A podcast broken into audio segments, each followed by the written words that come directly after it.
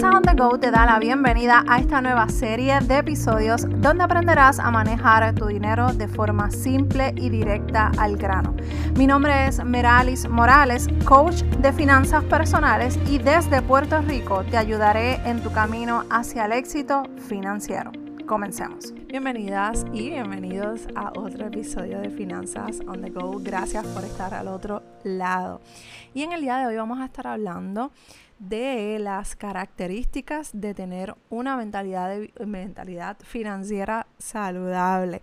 Bien importante que empecemos a ya adentrarnos a cuáles son esas características que debemos como base para comenzar a desarrollar esa mentalidad eh, de la que hemos venido hablando en pasados episodios. Y antes de dar eh, comienzo oficialmente a este episodio, te recuerdo que hay varias, eh, varios episodios anteriores que si no lo has escuchado, recuerda pasar a esos anteriores para que puedas ponerte al día y puedas sacar provecho de todo este contenido que hemos estado creando para ti. Ahora bien, ¿cuáles son las características de una mentalidad financiera saludable. Número uno, el equilibrio financiero. Cuando tú tienes equilibrio financiero vas a poder cumplir con las metas propuestas. En el episodio anterior te enseñé a cómo hacer tus metas que funcionen, un filtro específico que es el que yo utilizo para poder eh, establecer mis metas y que me funcionen. Oye, y eso no quiere decir que no, las cumplamos o que necesitamos ajustar en el proceso de eh, cumplirlas. Pero lo importante es que tú estés sumamente clara y claro con lo que estás haciendo. Así que vamos a hacer nuestras metas para poder cumplirlas, para poder empezar a trabajar y movernos a la dirección que queremos movernos. Así que bien importante hacer, tener ese equilibrio financiero. Número dos, sabes qué funciona para tu vida financiera.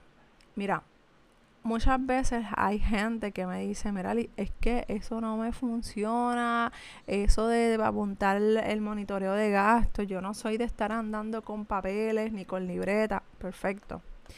Pero vamos entonces a identificar qué funciona para ti, qué no funciona para ti porque de esa manera lo podemos mejorar. Mira, cuando tú identificas algo que no funciona para ti, lo, lo, le buscamos una alternativa. Si ya sabes que funciona para, para ti, mira, tú simplemente lo dejas como está, no hay que cambiarlo. No hay que hacer ajustes, porque eso está funcionando para ti y si está perfecto de esa manera, no hay por qué entonces hacer nada. Mira, una vez yo estaba dando una conferencia en, un lugar que me invitaron, iba a decir el nombre, eh, y una persona se acercó a mí y me dijo, mira, Merali, a mí me encanta esta, este presupuesto que tú me diste, esta hoja espectacular, pero yo uso esto. Y me lo enseñó, me enseñó el papelito que lo tenía en su wallet, en su cartera.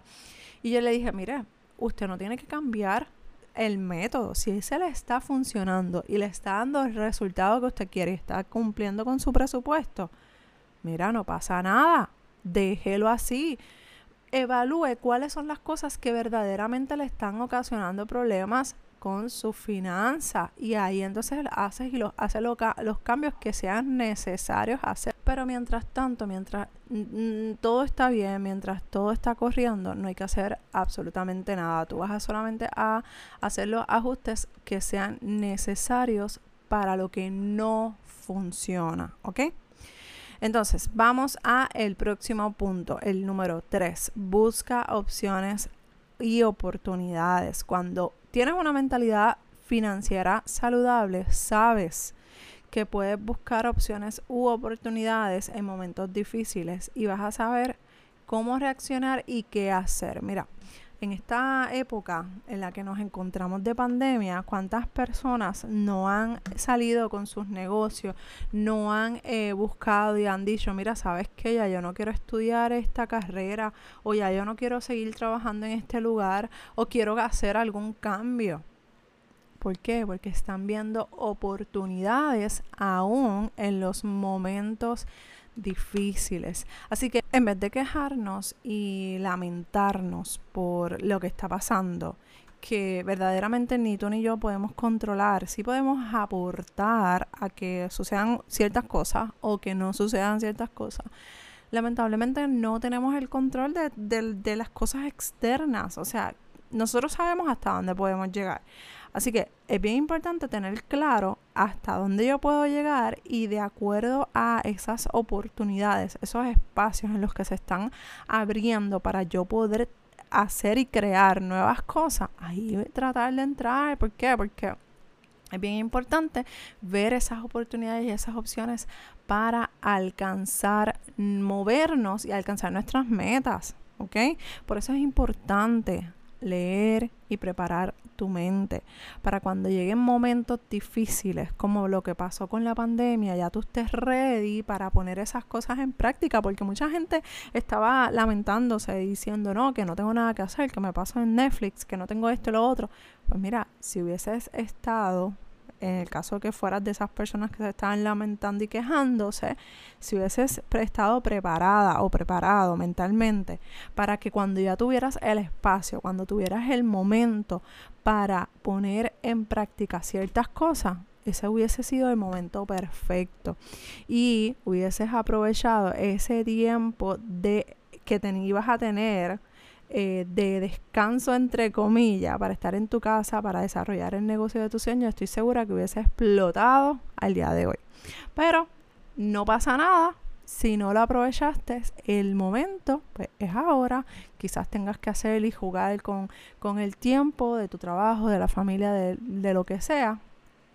Lo importante es que hagas algo, que generes ingresos adicionales, que empieces a moverte hacia la dirección correcta. Mira, la semana que viene, el próximo episodio de, de Finanzas on the Go, vamos a hablar de las mentalidades financieras. Y yo quiero que en ese próximo episodio, tú, son tres mentalidades, yo quiero que tú te identifiques dentro de esas tres mentalidades para que la identifiquemos, empecemos a trabajar, empecemos a mejorar esos detalles, esas, esas malos, esos malos hábitos o malas costumbres que hemos adquirido a través de, nuestro, de nuestra vida, las vamos a empezar a, señalar para empezar a trabajarlas, porque de nada vale que sepamos que hay algo que tenemos que trabajar y no hagamos nada. Así que bien pendiente a ese próximo episodio.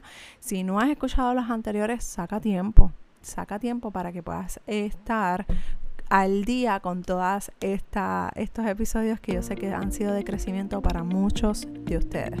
Recuerda que si tienes alguna duda, alguna pregunta, me puedes escribir a dudas.meralismorales.com y también finanzasondeco.com. Estamos aquí para ayudarte, para apoyarte en tu proceso hacia la libertad financiera y mejoramiento financiero. Nos escuchamos en el próximo episodio de Finanzas on the Go. Bye.